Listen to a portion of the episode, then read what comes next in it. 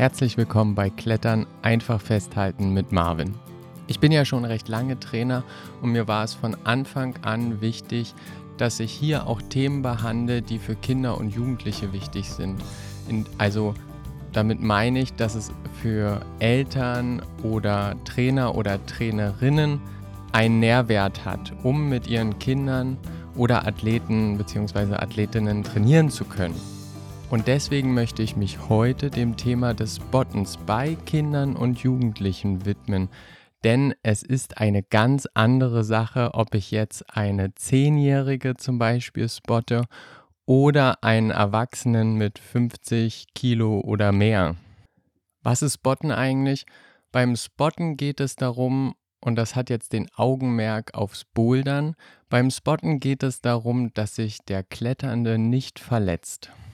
Das heißt, ich stehe hinter demjenigen und bei Erwachsenen ist es eigentlich so, dass ich in erster Linie darauf achte, dass er auf seinen Füßen landet, damit er sich mit seinen Füßen dann abfangen kann.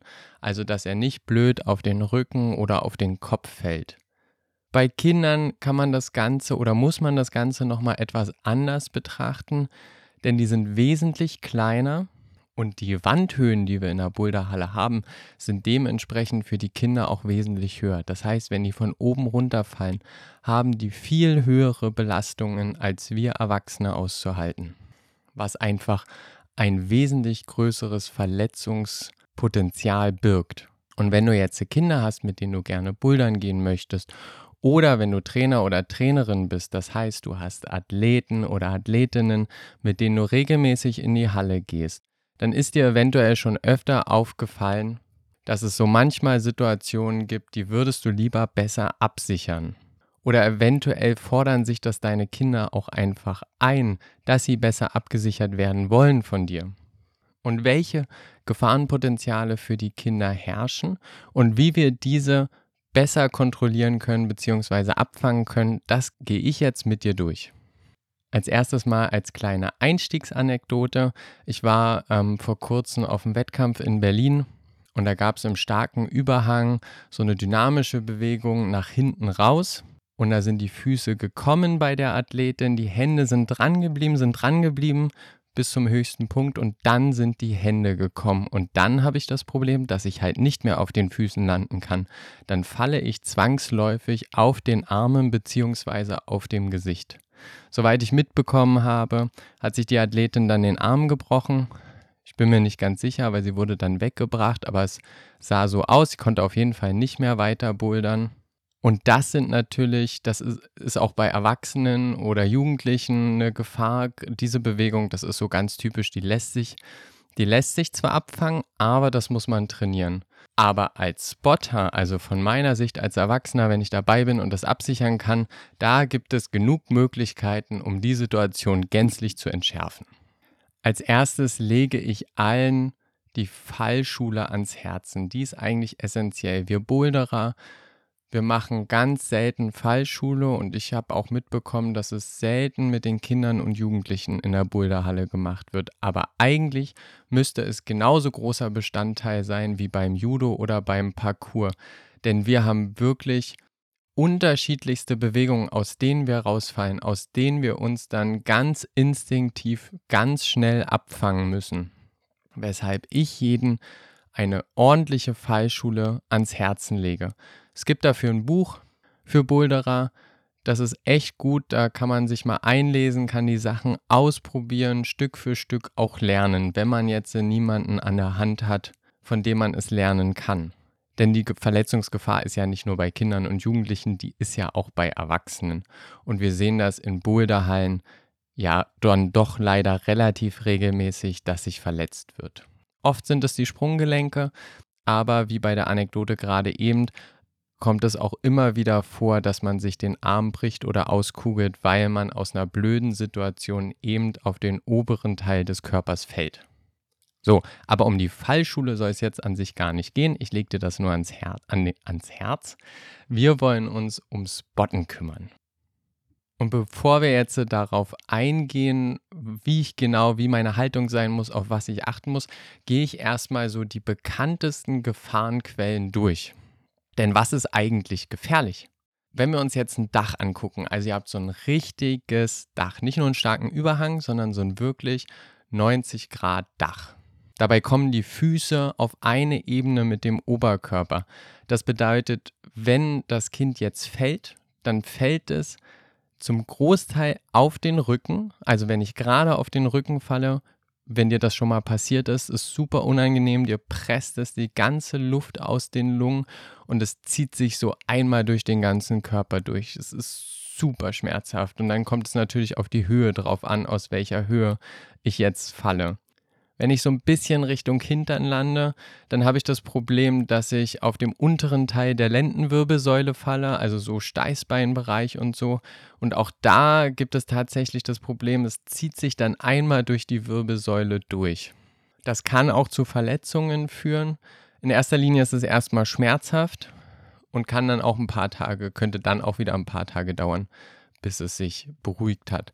Und ansonsten natürlich der Kopf, also wenn ich nicht im Blick habe, dass ich meine, wenn ich rausfalle aus dem Dach, meine Füße irgendwie schnell nach unten bringen muss, und das ist bei Kindern oft noch nicht so, dann muss ich den Kopf absichern. Denn gerade wenn die Füße noch oben bleiben, dann landen sie in erster Linie erstmal auf den Kopf. So, kommen wir von dem Dach in den starken Überhang. Auch hier haben wir die Problematik, dass man auf die Lendenwirbelsäule, also auf das Ende der Lendenwirbelsäule schnell stürzt, weil die Füße nicht schnell nach, genug nach unten kommen und wir hier wieder den Ruck durch die gesamte Wirbelsäule haben. Dann das Beispiel, was ich gerade eben schon erklärt hatte, dieses Rauspendeln. Ich mache eine Bewegung nach hinten, dann kommen mir die Füße die, wollen, die Hände wollen natürlich dranbleiben. Ich versuche ja auch diesen Boulder zu machen, also kämpfe ich, ziehe, ziehe, ziehe. Und dann im schlimmsten Fall am höchsten Punkt fallen mir dann, kommen mir dann auch noch die Hände. Und dann falle ich halt auf Bauch, Brust, Kopf, Arme. Bei leichten Überhang oder gerader Wand habe ich eher die Problematik, dass ich eine sehr hohe Belastung auf die Fußgelenke und auf die Knie habe. Und gerade wenn die Kids von ganz oben fallen, also sagen wir mal im Worst Case aus viereinhalb Meter Höhe, weil das ist die Höhe, die in Deutschland jetzt erlaubt ist bei Boulderhallen, dann kann es auch sein, dass die zwar auf den Füßen landen, aber durchschlagen. Also die können das dann teilweise gar nicht abhalten, wenn die sich nicht abrollen, was bedeutet, dass die sozusagen mit ihrem Hintern durch ihre Knie durchschlagen und dann hat man auch schnell mal so ein Knie im Gesicht oder man landet wieder auf dem Ende der Lendenwirbelsäule. Und bei der Sache dürfen wir ja immer nicht vergessen, dieses Landen wie Superman, wie ich es ganz gerne nenne, also Bam, richtig auf den Füßen drauf. Da habe ich immer das Problem, dass man in der Medizin sagt, dass die Knie nur eine bestimmte Anzahl von Stürzen aushalten können, weil die sich abnutzen. Und wenn ich jetzt als Kind schon anfange, ständig wie Superman zu landen, dann werde ich den Sport leider auch nicht mehr allzu lange machen, mit gesunden Knien zumindest. Und als letztes kommen wir noch zur Platte. Bei der Platte habe ich eher zwei andere Probleme. Zum einen, wenn man an der Platte runterrutscht, dass ich dann in diese ganz kleine Lücke zwischen Wand und Matte rutsche mit den Füßen. Und ich weiß, dass in den Hallen das zwar so geschlossen wie möglich gemacht ist, aber wenn ich da mit den Fußspitzen reinrutsche, dann kann es mir doch relativ schnell passieren, dass mein Fußgelenk umknickt. Und die andere Gefahr bei einer Platte sind natürlich Volumen oder Makros, also sehr große Griffe, an denen die Kinder sich dann wiederum verletzen können. Und das ist so ein bisschen special, das ist noch so ein bisschen außerhalb von dem Ganzen, was wir dann besprechen. Wenn ihr also seht, dass ihr ein Volumen oder ein Makro nah an der Wand habt, wo die Kinder drauf landen können, dann muss ich an der Stelle auch nah an der Wand sein, ganz nah an dem Athleten und die Möglichkeit haben, ihn aus der Wand rauszuziehen, falls er an der Stelle fallen sollte.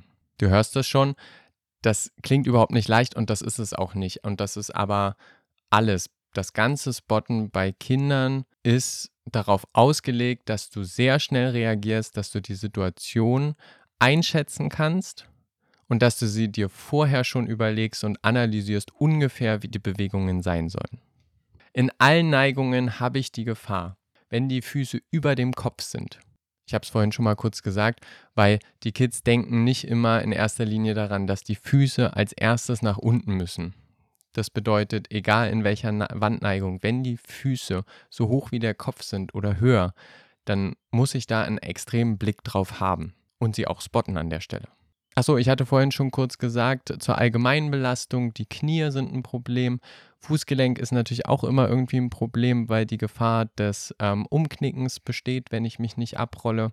Und auf der anderen Seite auch die starke Wirbelsäulenbelastung. Wenn ich wie Superman lande, dann habe ich auch immer wieder diese Belastung der Wirbelsäule.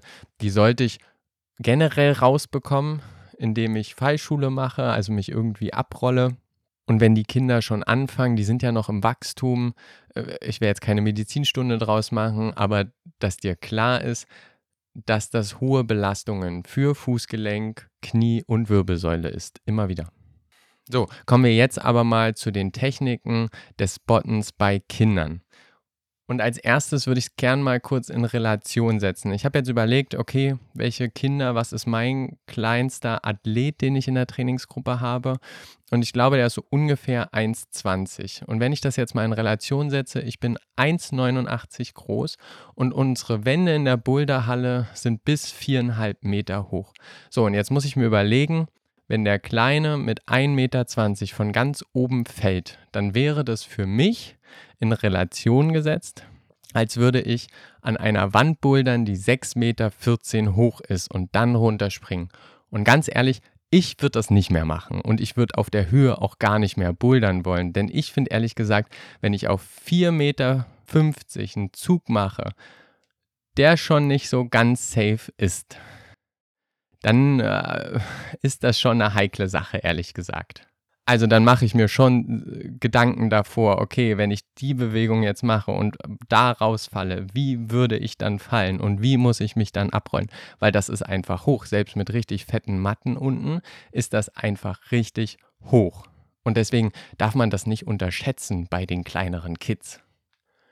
Beim Spotten von Erwachsenen sagt man ja, man nimmt die Daumen rein, also die Daumen ran an die Hände, damit ich mir die Daumen nicht umknicke und verletze. Bei den Kindern geht es allerdings viel um Gewichtabnahme, dass die nicht so mit so hohen Belastungen auf der Matte einschlagen. Das bedeutet, dass ich den Daumen wiederum rausnehmen muss, damit ich die Kinder überhaupt greifen kann. So, bevor ich jetzt mein Kind aber wirklich aktiv in der Gewichtsabnahme spotte, muss ich mir erstmal anschauen, ähm, wie schwer ist denn das Kind, was ich spotte?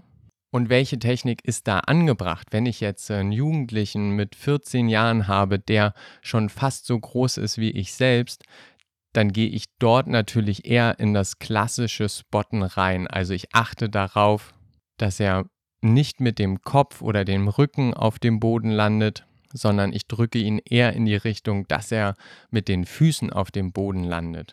Das müsst ihr eu bei euch selbst natürlich in Relation setzen. Also bei mir ist es so in der Trainingsgruppe, ich kann eigentlich alle Kids bis zum 12., 13. Lebensjahr Ihr, könnt das natürlich nicht ans Lebensjahr setzen, sondern ihr müsst es ans Gewicht setzen. Aber ich weiß jetzt gerade nicht, was meine Kids wiegen.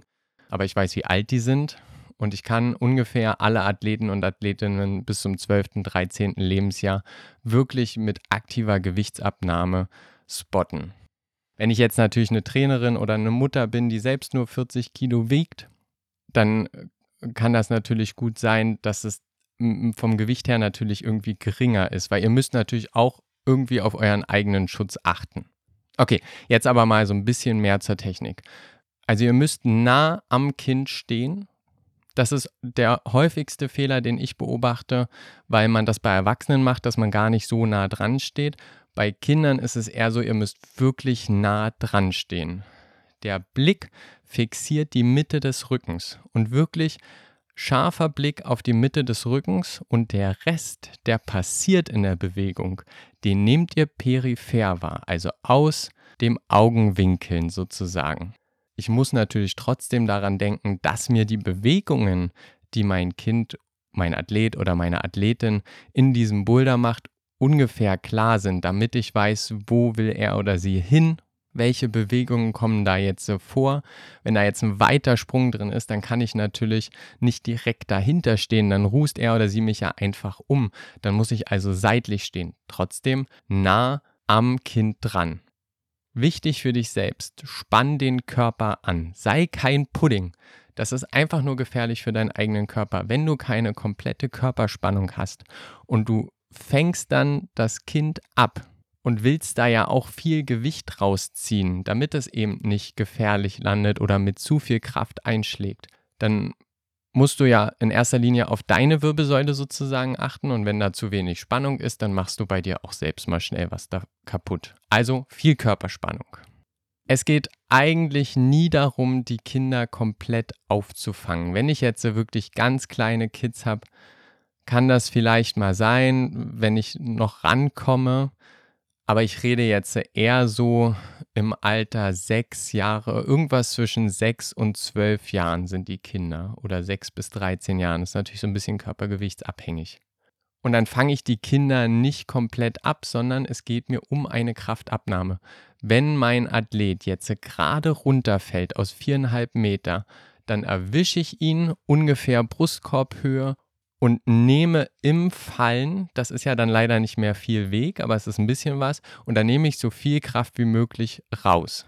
Wenn es jetzt kein klassisches nach unten fallen ist, dann versuche ich die Kraft so gut wie möglich umzuleiten, dass sie auf den Füßen landen oder nur mit wenig Schwung landen. Und ich versuche nach wie vor Kraft rauszunehmen wenn ihr so nah an dem Kind dran steht, dann kann es sein, dass man mal einen Fuß abbekommt. Überhaupt keine Frage. Mir passiert es regelmäßig im Training. Ich stehe eigentlich zu nah dran und bekomme auch mal hier und dort einen Fuß ab, wenn ich nicht ideal stehle. Aber ganz ehrlich, ich habe jetzt so viele Situationen gehabt, wo ich so froh war, dass ich trotzdem so nah dran stand, dass ich schnell eingreifen konnte. Wir haben schon so einige Stürze gehabt, die sonst auf dem Kopf gelandet wären. Und das will ich dann nicht, das will ich in erster Linie nicht verantworten. Und auf der anderen Seite will ich ja auch nicht, dass die, dass meine Athleten sich verletzen. Das heißt, ich stehe lieber ein bisschen zu nah dran. Ich bekomme lieber mal einen Fuß irgendwie ab und kann dafür aber meine Athleten gut auffangen und die Kraft vernünftig umleiten. Wenn du jetzt so einen klassischen Sprung nach hinten hast, dann stell dich nicht direkt hinter den Athleten, stell dich seitlich, dann sind die Arme auch nicht mehr nach oben gerichtet, sondern eher, dass die Handflächen nach oben schauen sozusagen. Und dann versuche ich am Rücken abzufangen, wenn sie den Zielgriff nicht erreichen. Also Athletin springt nach hinten, erwischt ihn nicht und ich kann dann am Rücken mit den Handflächen nach oben so abfangen, dass ein bisschen Kraft rauskommt. Sie werden Richtung Füße geleitet, sodass der Kopf und der Rücken nicht als erstes nach unten fällt. Es ist viel schwieriger und viel komplizierter, die Kinder gut zu spotten. Und das Problem ist leider, dass man es nicht wirklich üben kann, weil ich kann mit einem Erwachsenen, mit jemand anderen, äh, zum Beispiel mit äh, dem Trainer, der mit mir zusammen das Training macht, kann ich das ja nicht üben, weil der viel zu schwer ist. Deswegen ist hier eigentlich die einzige Möglichkeit, seid einfach immer präsent, seid nah bei euren Athleten dran, Athletinnen oder Kind und übt es, indem ihr es macht. Immer wieder spotten, steht nicht zu weit weg. Habt die Hände teilweise schon am Körper dran und macht euch die Bewegungen bewusst. Analysiert die Bewegungen, die als nächstes kommen sollten und mein wichtigster Tipp, wirklich, was ich gelesen, äh, gelernt habe in den letzten Jahren, ich habe es vorhin schon gesagt, aber ich sage es trotzdem nochmal, fixiert die Mitte des Rückens. Das hilft unglaublich, weil ihr so ungefähr den ganzen Körper seht und ihr seid nicht zu schnell. Wenn ihr Schultern fixiert oder in die, in die Richtung guckt, in die die Bewegung geht und die Bewegung wird aber gar nicht gänzlich ausgeführt, dann seid ihr zu langsam, um das Kind noch vernünftig zu erwischen. Es ist nicht immer möglich, das Kind perfekt abzufangen und das ist aber überhaupt nicht schlimm. Auch ich habe schon mal, äh, wir sind auch schon mal als Knäuel irgendwie am Boden gelegen und ich hatte dann irgendwie eine blutige Schramme. Aber das ist okay. Also, weil in erster Linie schaut ihr irgendwie, dass das Kind nicht blöd fällt. Und das war damals eine wirklich blöde Situation. Das war wieder was mit Richtung Kopf, Richtung Boden aus einer ziemlich hohen Höhe. Lasst es dreieinhalb, vier Meter gewesen sein. Ja, aber als Trainer, der regelmäßig Training macht und äh, diese Verantwortung auch hat, dass die Kinder sich nicht verletzen, sage ich immer, und bei Eltern, bei euch Eltern, wenn jetzt Eltern dabei sind, dann wird das bei dir genauso sein. Du willst ja dein Kind in erster Linie schützen. Und wenn die noch nicht so lange bouldern, dann wissen die auch noch nicht instinktiv, wie die sich abrollen sollen.